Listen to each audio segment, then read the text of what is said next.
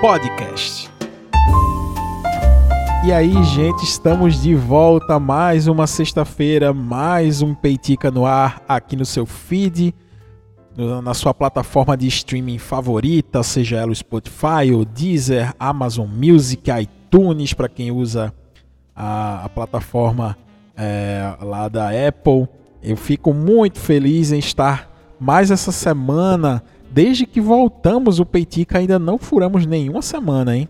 Tô guardando isso aí para tô guardando essa furada aí para quando a gente precisar realmente, mas é tão prazeroso fazer esse negócio aqui que eu faço com, com vocês. Eu não, nem digo para vocês, é com vocês que eu acho muito massa, assim. É um momento onde eu, que eu escolho realmente parar, refletir e conversar sobre diversas coisas.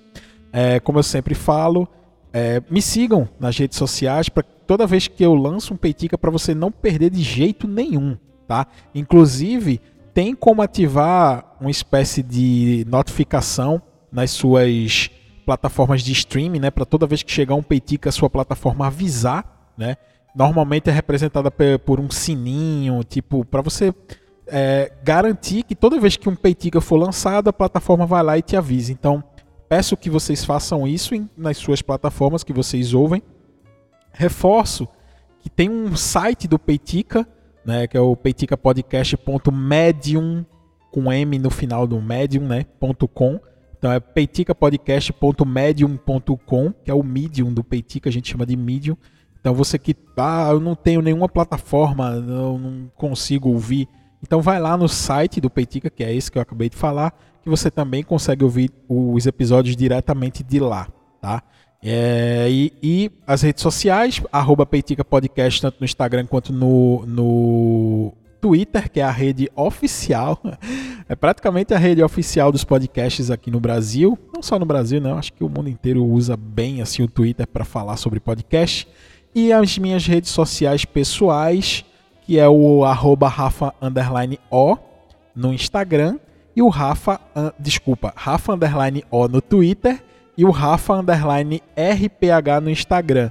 Eu faço isso todo episódio, isso não é gravado, tá? Então, se eu errar às vezes assim, acontece só lembrando que o Rafa é com PH. Então é Rafa Underline O no Twitter e Rafa Underline RPH no Instagram. Então me segue para vocês terem essas, essas, essas notificações e esses avisos toda vez que um Peitica for lançado, tá? E é, lembrem-se, quem ainda não recebeu, tá? O, o brinde, o pequeno brinde, o pequeno mimo do Peitica que eu fiz, eu já divulguei nas minhas redes sociais um, um marcador de livro e um adesivo do Peitica, que tem uma, inclusive um QR Code para você ler e já cai lá direto no Peitica. Então, se você ainda não recebeu, se você é ouvinte, ou se você também não é ouvinte, caiu aqui de paraquedas de repente no Peitica, me pede, eu também mando. Eu dei uma prioridade para pessoas aqui mais próximas a mim, onde eu possa deixar e tal. A próxima leva é, de brindes eu vou começar a enviar para o Brasil inteiro e para o mundo inteiro, como eu falei no último episódio. Tem ouvintes aí em diversos países do mundo, que bom, né? Essa comunidade brasileira. Hoje, tá? Eu queria contar uma história para vocês, tá? Aqui aproveitar esse peitica, vocês já viram o título e talvez uma pessoa ou outra já tenha ouvido falar sobre o tema ao qual nós vamos conversar nessa sexta-feira muito massa, 16 do 7. É, para quem ouviu o episódio passado, eu falei sobre slashers movies é, e sobre a trilogia né, Rua do Medo. Inclusive, hoje está lançando o último, o último filme dessa trilogia. Né? Então, quando terminar o episódio do Peitica e você que curtiu aí, corre lá para ver o filme também, para fechar essa trilogia da Netflix. Mas hoje, tá, eu queria contar uma história para vocês. Tá? Para vocês entenderem aí o, o título do episódio. Assim, e eu vou começar essa história da seguinte maneira. Em janeiro tá, de 1995, na cidade de Pittsburgh, que é, essa cidade ela fica lá no estado da Pensilvânia, tá? lá nos Estados Unidos. Então, um cara que se chama MacArthur Wheeler, que na época, né, em 1995, ele tinha 44 anos. Esse cidadão, tá? O Mar MacArthur Wheeler, ele cometeu dois assaltos à mão armada em dois bancos diferentes, tá? É, é um negócio meio louco assim, porque os assaltos eles foram à luz do dia e ele não usou nenhuma proteção contra as câmeras de segurança que fazem a segurança, a segurança desses locais, né?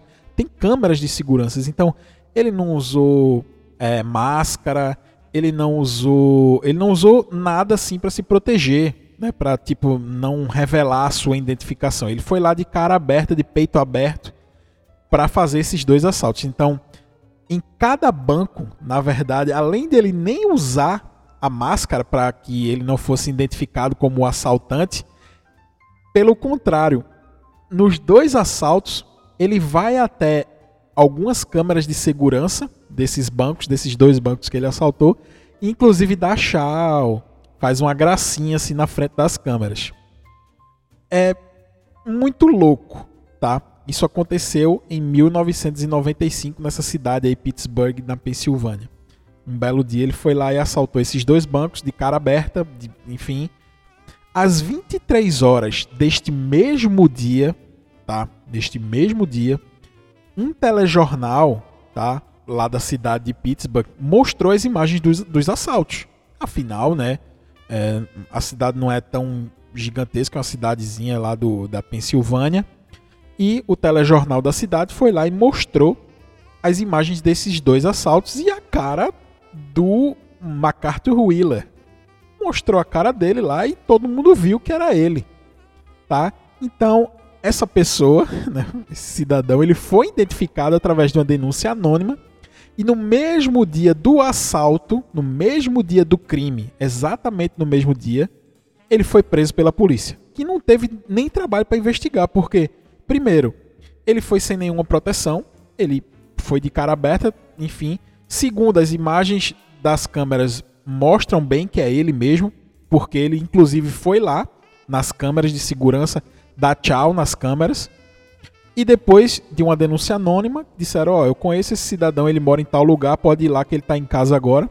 A polícia chegou lá, identificou ele como a mesma pessoa das filmagens e levou ele para a delegacia, tá? E em 19 de abril de 1995, ele foi condenado a uma pena né, é, por assalto à mão armada. Na verdade, foram dois assaltos à mão armada, que foi no mesmo dia, na mesma tarde, ele cometeu essas duas, esses dois crimes de assalto à mão armada em dois bancos diferentes da sua cidade. Então, no mesmo dia, né, ele foi preso e algum tempo depois ele foi condenado. Porém, uma coisa chamou a atenção da polícia do local. Porque, afinal, aquela pessoa era um cidadão comum. MacArthur Wheeler, eu estou falando o nome dele errado toda hora aqui, mas tudo bem. Ele era um cidadão comum, enfim, ele era conhecido na cidade. Por que raios ele do, do nada surtou e foi cometeu dois assaltos no mesmo dia sem proteção nenhuma? sem nenhum cuidado para não ser identificado, mesmo sabendo que todo mundo ali da cidade conhecia ele, enfim. E outra coisa também muito curiosa, tá? Ele, quando a polícia chega na casa dele, tá? Ele realmente ficou incrédulo. Ele, quando a polícia, enfim, é, como eu falei lá no dia do, do mesmo dia do assalto, quando o telejornal passou a imagem dele e, de, e fizeram essa denúncia anônima, a, anônima, a polícia foi lá. Quando bateu na porta dele, ele ficou assim, incrédulo. Mas como assim vocês me acharam? E a polícia não entendia a surpresa dele porque ele ele foi e deu até tchau para a câmera. E ele quando ele foi preso, né, ele foi capturado, colocaram ele lá dentro do que a gente chama aqui de camburão, né, da polícia. Quando colocaram ele, conduziram ele até a delegacia, ele foi repetindo uma determinada frase. Ele dizia assim: Como assim? Eu usei o suco. Eu usei o suco. Como, como foi que me acharam? E ele falando com ele mesmo, assim, sabe? A polícia meio que achou que ele tava doidão, assim. É, se tava sob efeito de droga ou de bebida alcoólica. Enfim, é, porque ele foi o caminho inteiro da delegacia repetindo: Como assim me prenderam? Eu usei o suco, eu usei o suco. E a polícia ficou realmente intrigada. Por que, que aquele pacato cidadão lá, do nada, resolveu cometer aquele, eh, aquela, aquele crime e agora ele está com essa história de suco? Pois bem, começaram-se, né? As investigações do caso, que apesar, enfim, apesar de ser um caso muito entre aspas simples para a polícia, né? Porque enfim tinha imagem, tinha ele tinha inclusive é, confessado que tinha cometido assalto, tinha as imagens dele das câmeras de segurança do banco, mas mesmo assim começa-se os depoimentos, a colher, a conversar com ele, tá? E aí tudo começou a fazer sentido para a polícia, tá? E vejam a história maluca desse camarada. Vocês lembram? Eu agora vou falar. É, é, é uma lembrança assim. Eu, eu acredito que eu fiz isso em alguma aula é, quando eu estudava e tal. Tinha uma brincadeira, né? E tinha uns experimentos também que se fazia na, na, nas aulas, em, algum, em determinada aula, não sei se era aula de arte, de química, enfim. É, tinha uma coisa que a gente fazia, a gente molhava, tipo, um pincelzinho num suco de limão e escrevia uma frase num papel, tá? Enquanto o papel estava molhado, né, de, de um suco do limão, dava para se ver né, a mensagem que você escreveu, a frase, a palavra, sei lá. Porém, quando ele secava, ficava completamente invisível, né? Porque afinal é como você pegar um pincelzinho, molhar na água, passar, quando seca o papel volta a ficar normal, né? Com o suco de limão é a mesma coisa. Você vai lá, pinta e, e quando seca. Porém, com o suco de limão tem uma, um, uma determinada coisinha que a gente fazia. Se a gente pegasse aquela folha que a gente tinha escrito aquela frase, encostasse, sei lá, alguma coisa quente, ou no fogão, ou uma vela, ou se você encostasse muito próximo ao, ao, a uma lâmpada, aquelas lâmpadas incandescentes, né, aquelas lâmpadas amarelas que esquentavam muito, aquilo que você tinha escrito no papel, ela, ele voltava a aparecer. Eu não sei exatamente qual é o processo, é, é, eu não sei se, é, se oxidava, enfim. Mas aquela mensagem que você tinha escrito e tinha sumido com suco de limão, quando você esquenta o papel, não sei se é por conta da oxidação, aquela mensagem volta a aparecer. Aí fica, fica meio que tipo parecendo um truque, assim, né? É interessante se fazer. Vocês podem até. Alô, Cecília, minha ouvinte Mirim. Faça esse teste com seu papai Eugênio, tá? É, faça essa, esse teste dessa mensagem no papel, escreva essa mensagem secreta e depois dê uma esquentadinha na folha para você ver que volta né, a aparecer. Então, ele, é, é, é, é alguém falou para esse cidadão que cometeu esses assaltos que o efeito do suco de limão na folha de papel era o mesmo se ele passasse suco de limão nele mesmo diante de algum equipamento eletrônico de tecnologia, tipo uma câmera de segurança. Então, ele realmente acreditou que se ele tomasse um banho de suco de, de limão, eu acho que eu falei laranja agora há pouco, é limão, tá? Ele realmente acreditou que se ele tomasse é, um banho de suco de limão, ele ficaria invisível à câmera, a câmeras, tá? E aí ele teve a brilhante ideia: poxa, se eu fico invisível, então eu vou assaltar um banco porque ninguém vai poder me ver. E aí, mas ele ele teve um determinado cuidado, tá? Ele fez um teste, tá? Antes dele pôr em prática, gente, tudo isso que eu estou falando aconteceu realmente, tá? Vocês vão entender onde eu vou chegar. Então ele teve uma ideia, tá? Ele disse, eu vou fazer o seguinte, eu vou me molhar meu rosto aqui de, de, de suco de limão e eu vou tirar uma foto minha com a ele tinha uma câmera Polaroid. Aquela câmera é, que inclusive voltou a, uma moda dela, né? Que você tira a foto e a foto sai na hora. Lembrem-se, é, o ano é 1995, tá? Não é câmera digital. E ele tinha uma câmera dessa Polaroid e ele simplesmente foi lá, correu, se banhou inteiro de suco de limão, passou no olho, passou. Só que a visão dele ficou meio turva, né? Poxa, tá ardendo o seu rosto, a sua boca, o seu olho. E ele pegou aquela Polaroid ali, ele tinha deixado, enfim, ele fez um esquema lá para pegar a Polaroid e tirar uma selfie, né?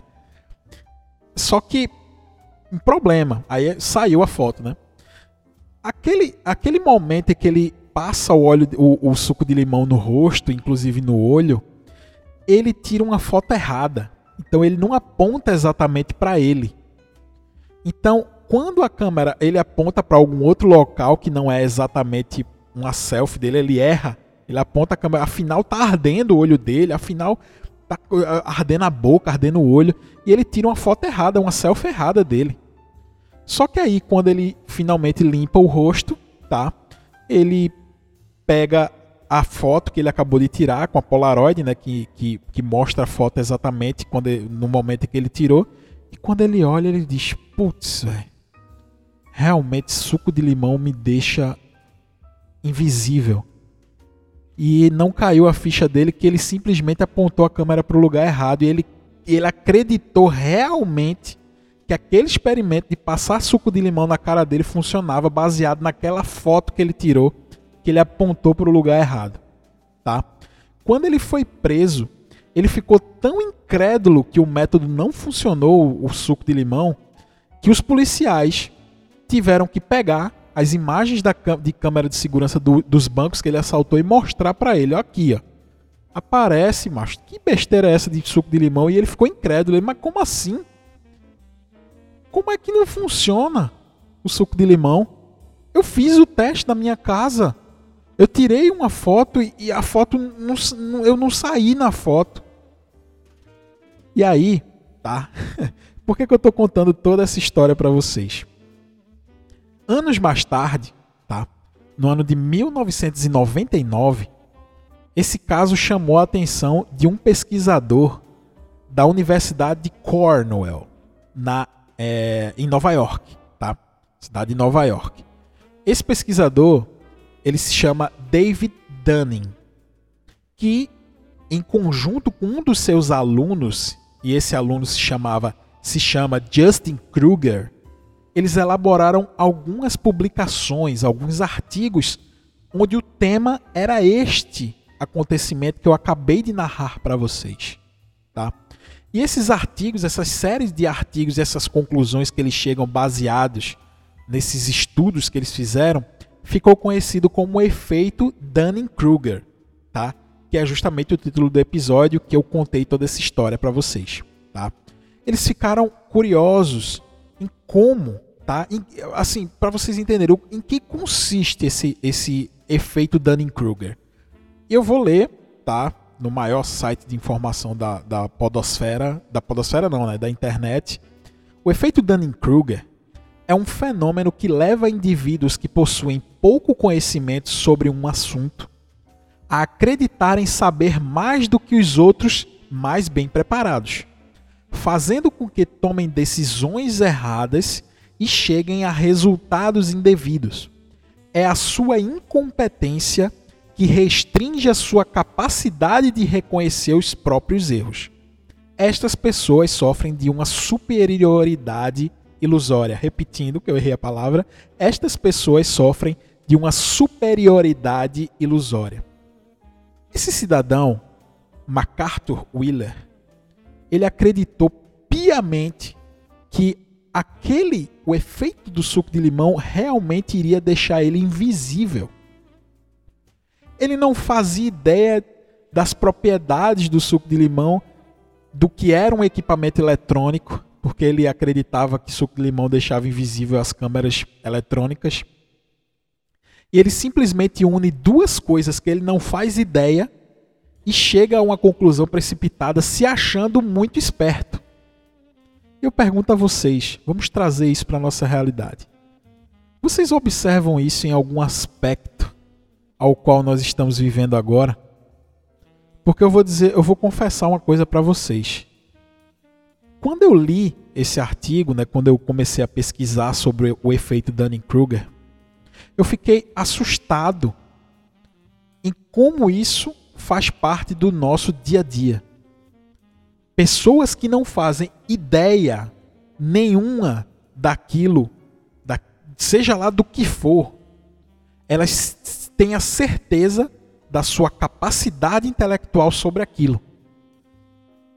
Então, são pessoas que no dia a dia são, sei lá, vendedores, é, barmans, ah, o que, é que eu posso dizer? Sei lá, técnicos de informática, são pessoas que de repente elas viram especialistas em política internacional, especialistas em saúde, elas simplesmente unem é, baseadas em desinformação, na maioria das vezes, em fontes de conhecimento bem duvidosas, né? Elas chegam a conclusões mas muito, mas muito importantes sobre algo que ela não faz ideia. Então, e, e, e ainda mais, eu vou além. Não é só isso. O, o, não é nem eu que vou além, é o, é o estudo feito por, por esses dois pesquisadores. Na verdade, elas quando chegam a essas conclusões rápidas, é, tudo é muito simples, não. Isso acontece por conta disso, tá? Quando elas chegam a, a essas conclusões malucas, igual ao suco de limão, elas se sentem realmente pessoas escolhidas, preparadas, superiores àquela grande massa. Elas se sentem pessoas importantes, tá? Então, hoje eu vejo isso aos montes. Pessoas que se sentem pessoas iluminadas por um conhecimento que vem não sei de onde. Tá? São pessoas que acreditam que saíram da Matrix e que elas sim, elas podem falar com muita propriedade sobre o regime ditatorial de Cuba, sobre as relações internacionais entre Cuba e Estados Unidos. A gente, eu estou falando sobre esse exemplo porque a gente acabou de viver um momento delicado. Na verdade, estamos vivendo ainda, né? É, da, da, de um protesto lá em Cuba e de repente todo mundo vira um especialista em política internacional, em história, né? Que vai falar sobre o bloqueio comercial e tal. Essas pessoas elas falam num tom de superioridade, numa certeza que você simplesmente olha para elas e não tem como não associá-las a um, a um comportamento meio imbecil, estúpido, se achando superior, tá? E, e, e, e assim, com indiretas, é, as redes sociais têm isso aos montes. Eu tenho, assim, eu tô, eu tô tendo um costume de printar algumas coisas porque eu realmente quero transformar isso num objeto de estudo.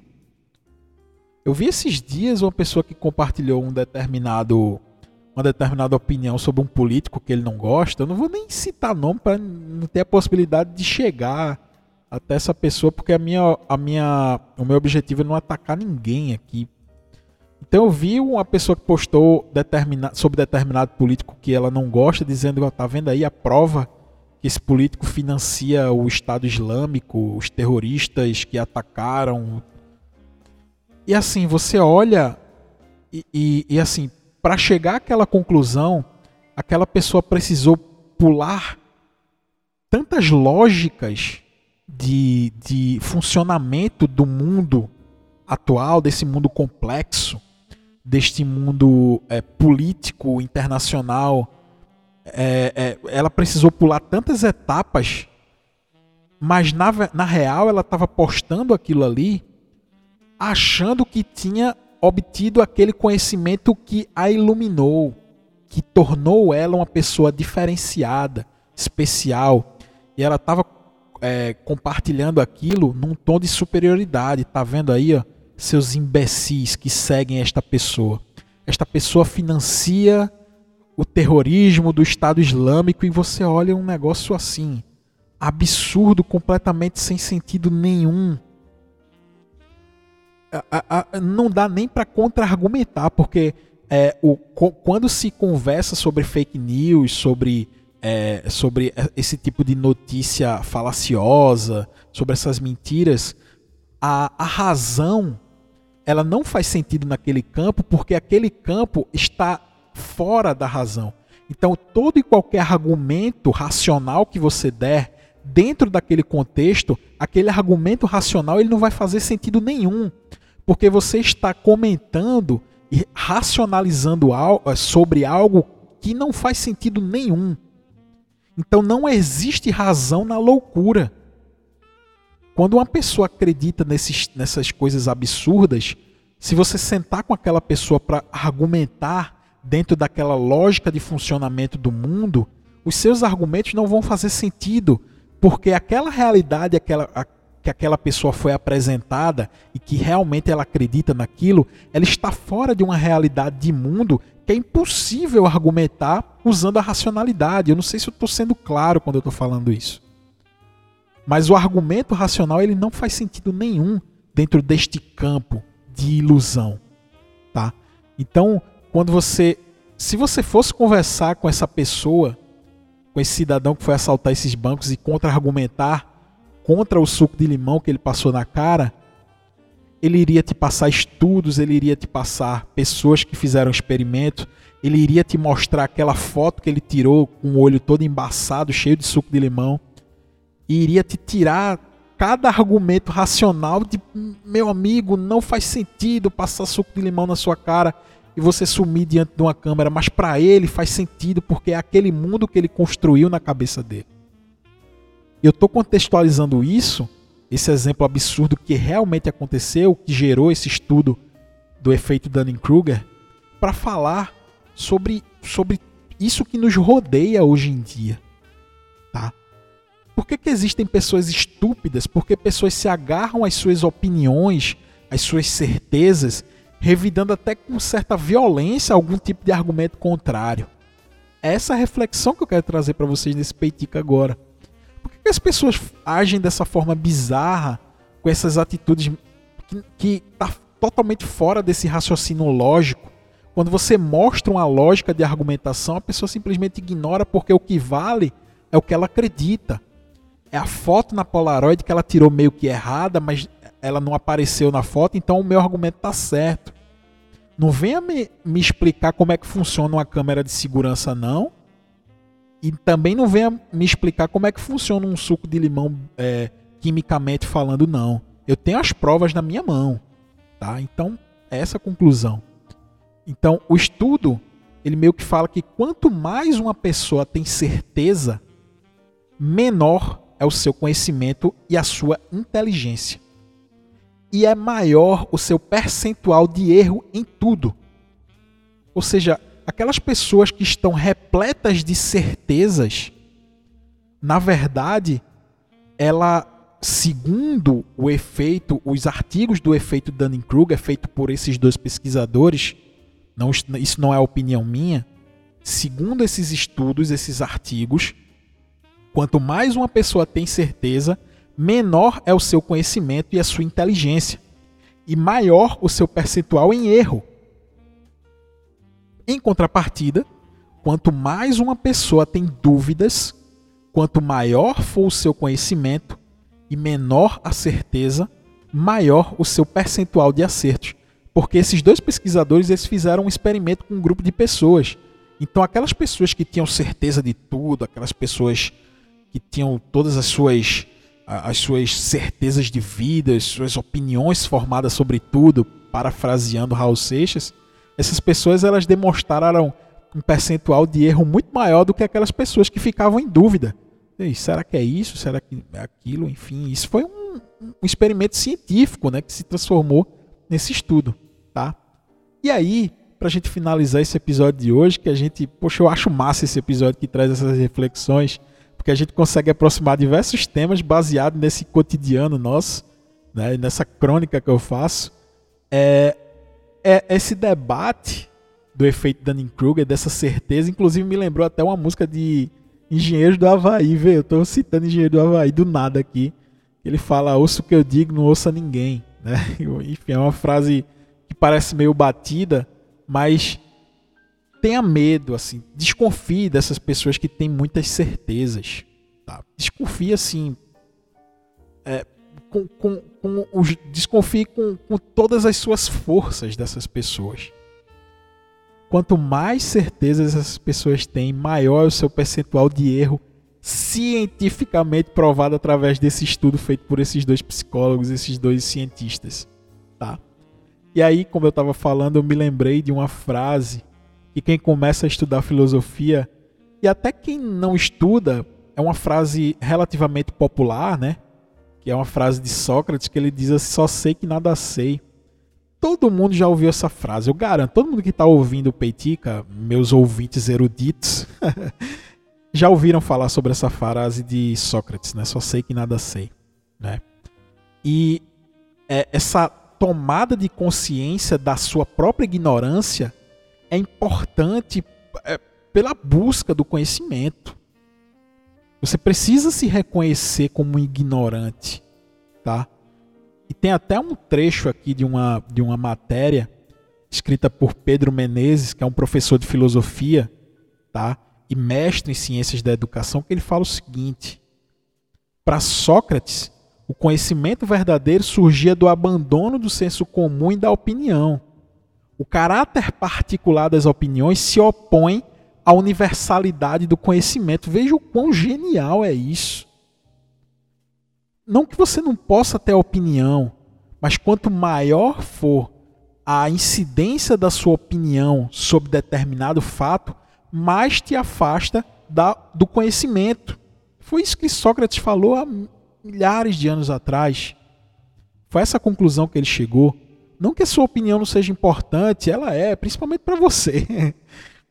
Mas quanto mais a, a, as suas opiniões te, te guiam, mais distantes te põem do conhecimento, porque o conhecimento ele é universal, ele independe de opiniões, tá?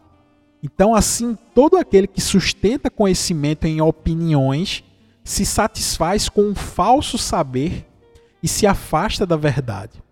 O filósofo compreende que é necessário questionar as certezas, as opiniões e os preconceitos. Então, gente, vamos ser mais Sócrates e menos é, o qual é o nome dele, o MacArthur Wheeler, né? Vamos se aproximar mais de Sócrates, vamos reconhecer a nossa própria ignorância, porque quando a gente reconhece a nossa própria ignorância, mais próximos nós estamos do conhecimento, né? Então, fica essa dica, inclusive nem me ouça, porque a, a minha a, o meu conselho também não vale de muita coisa, mas se questione sempre não tenha certeza de nada na sua vida. Se questione sempre. Porque são o mundo, eu sempre falo isso para meus alunos, o mundo é feito de perguntas e não de respostas. Pode parecer algo muito batido também. Mas leve isso para você. Se questione, procure, pesquise.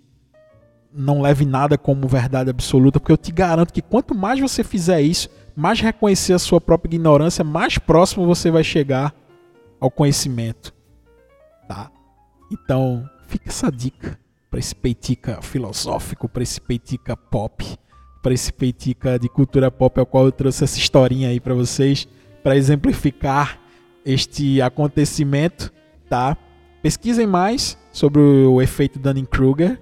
Me deem as suas opiniões, o que é que vocês acharam sobre esse episódio. Se você gostou desse conteúdo, olha aí. Se você gostou desse conteúdo do Peitica, manda para alguém que você acha que vai gostar do assunto. É muito importante para a gente aumentar a fanbase do Peitica, para a gente poder crescer ainda mais. Um grande abraço para vocês aí. Um bom final de semana para vocês que estão ouvindo no lançamento do Peitica.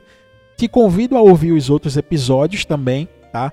O podcast é massa por conta disso. Você ouve este episódio. Se você gostou desse episódio, você simplesmente pode ir é, nos arquivos anteriores e ouvir na hora que você quiser e da maneira que você quiser. Esta é a grande, este é o grande barato do podcast. Então, um grande abraço para você que ficou comigo até agora e até o próximo Peitica, porque sexta-feira que vem temos um novo Peitica. Valeu, gente, um abraço.